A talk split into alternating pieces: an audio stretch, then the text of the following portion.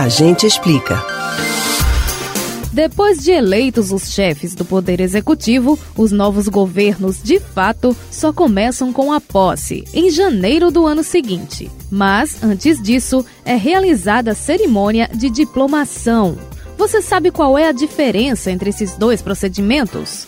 A gente explica. A cerimônia de posse, já tradicional no dia 1 de janeiro dos anos que sucedem eleições, marca o início do novo mandato dos políticos que venceram o pleito. Para o cargo de presidente da República, tem uma novidade. 2023 será o último ano em que a cerimônia vai se realizar no dia 1.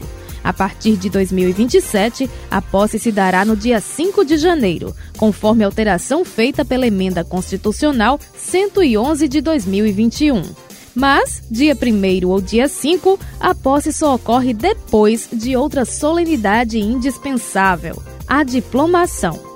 É com a entrega dos diplomas que a Justiça Eleitoral oficializa o resultado das urnas, declarando que os candidatos eleitos estão aptos a assumirem os cargos. Para isso, eles devem, por exemplo, não ter pendências com o serviço militar obrigatório e nem outras questões que configurem inelegibilidade.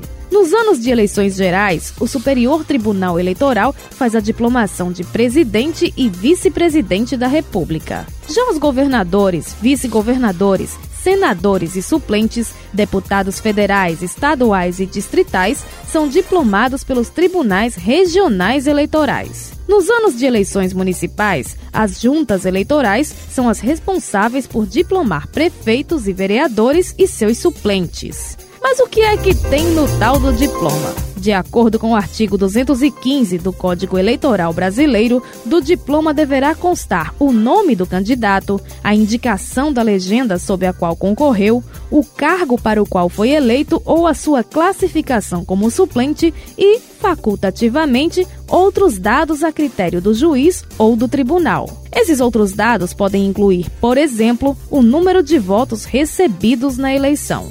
A cerimônia é realizada até o dia 19 de dezembro do ano do pleito, antes que comece o recesso.